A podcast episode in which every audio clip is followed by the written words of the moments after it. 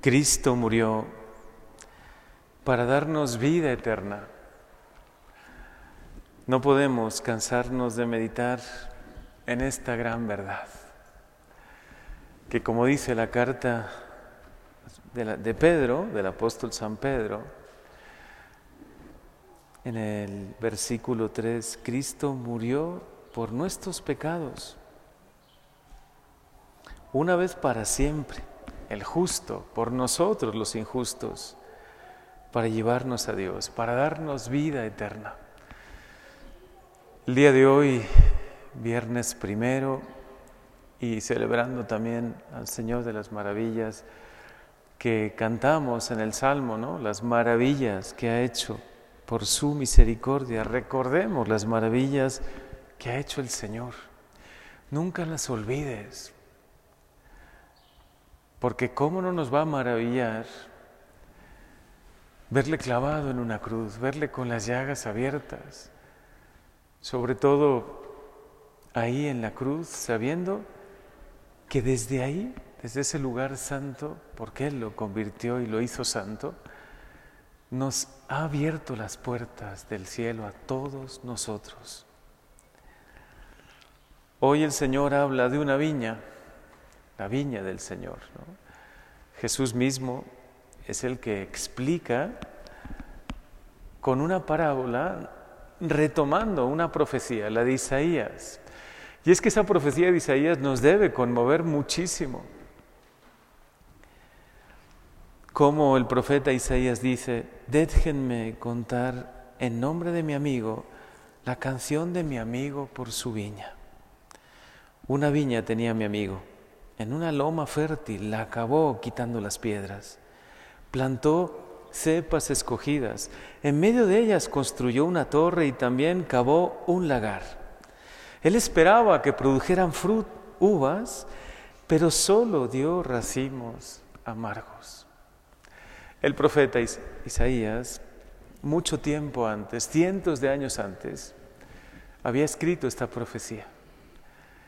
Y Jesús, sabiendo lo que iban a hacer con él, el Hijo amado de Dios, sabiendo que lo iban a entregar, azotar, clavar en una cruz, retomó esa profecía de Isaías y le dio este sentido que hasta desgarra un poco el corazón, ¿no?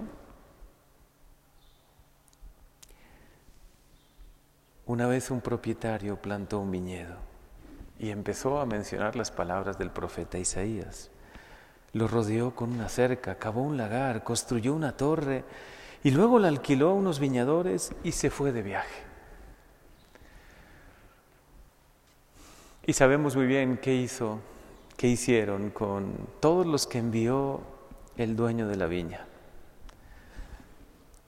Y al final dijo, envié, enviaré a mi hijo, lo respetarán. Pero cuando los viñadores lo vieron, se dijeron, este es el heredero, vamos a matarlo y nos quedaremos con su herencia. Y hay una palabra que yo quisiera hoy retomar y centrarme en ella, que es de la palabra de Isaías, cuando habla de su viña. ¿Qué más puedo hacer por mi viña que no haya hecho?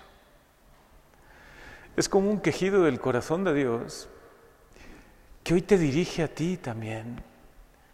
¿Qué más puede hacer Dios, el Señor, por su viña que no haya hecho, no?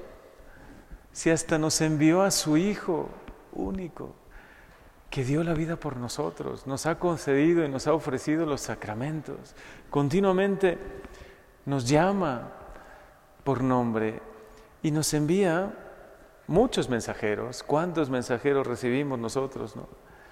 Que anuncian la palabra de Dios, que nos invitan a volvernos a Dios. De alguna manera el Señor te dice a ti personalmente, ¿qué más puedo hacer por ti? Por ti que eres mi viña, por ti que he puesto todo mi cuidado, ¿no? Para que des frutos, para que estés feliz, para que alcances la vida eterna. ¿Qué más puedo hacer por ti? Hoy escucha estas palabras. En este viernes primero. Y pregúntate, ¿qué hay en tu corazón? ¿Qué hay en tu vida? ¿Frutos buenos? ¿Uvas como espera Dios? frutos espirituales, obras de amor, de caridad, de fe. O por el contrario, y como lo describe con muchísimo realismo la primera lectura, el libro del Génesis narra una historia muy fuerte. José, el soñador, que ustedes seguro han escuchado hablar de él, tenía sueños y Dios se revelaba en los sueños, era profundamente amado por Jacob, quizá porque, no sé, tenía una especie de predilección por él, sus hermanos le tenían una gran envidia, pero hasta el punto de quererlo matar. Hoy también, al escuchar esta lectura, podemos preguntarnos, ¿hemos dejado de entrar sutilmente la envidia en nuestros corazones, la soberbia en nuestros corazones? Ellos eran buenos, era una familia buena, ¿no? Era una familia escogida. Claro, Dios después, en su providencia y por su amor infinito, hizo que eso, que era una atrocidad, al final no lo mataron, pero sí lo vendieron. Después Dios sacó algo bueno, ¿no? Dios hizo maravillas con su misericordia, pero qué triste es escuchar que la envidia te puede llegar a envenenar tanto el corazón que quieras desear la muerte o que desees el mal de alguien, incluso un hermano, ¿no? Nosotros podemos pensar aquí, en nosotros, en nuestra comunidad, en nuestra iglesia, ¿no? Puede el enemigo ir sembrando la envidia, puede sembrar la soberbia, siembra la discordia. Y nosotros, ¿qué tenemos en nuestro corazón?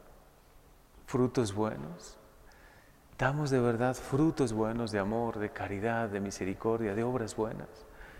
O, por lo, o quizá nos hemos dejado un poco contaminar y nos hemos encerrado un poco en el egoísmo o en la envidia, o sutilmente el enemigo ha sembrado algo negativo en nosotros y nos hemos apartado un poco de Dios.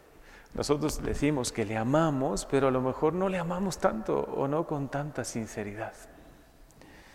Señor Jesús, Tú que has muerto, Señor, como dice el apóstol San Pedro con palabras que me deben conmover, una sola vez y para siempre, por los pecados de todos nosotros, por mis pecados, tú el justo, por nosotros los injustos, para llevarnos a Dios, para darnos vida eterna.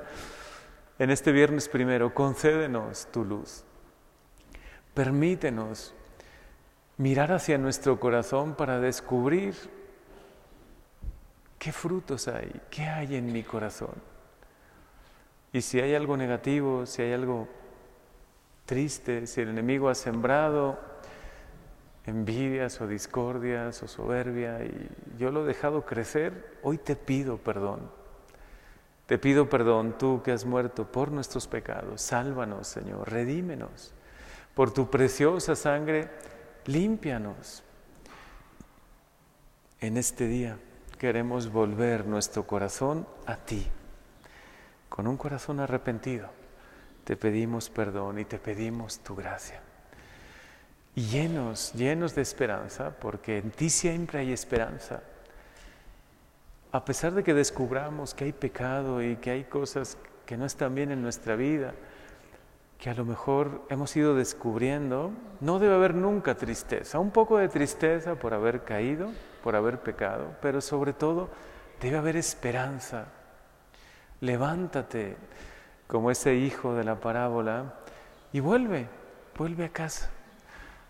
Dile a tu Padre, a este Padre bueno y lleno de misericordia, Padre, perdóname, restaura mi corazón, bendíceme. Yo quiero, sabiendo todo lo que has hecho por mí, quiero hoy acercarme y pedirte perdón, restaura mi corazón y perdóname, Señor.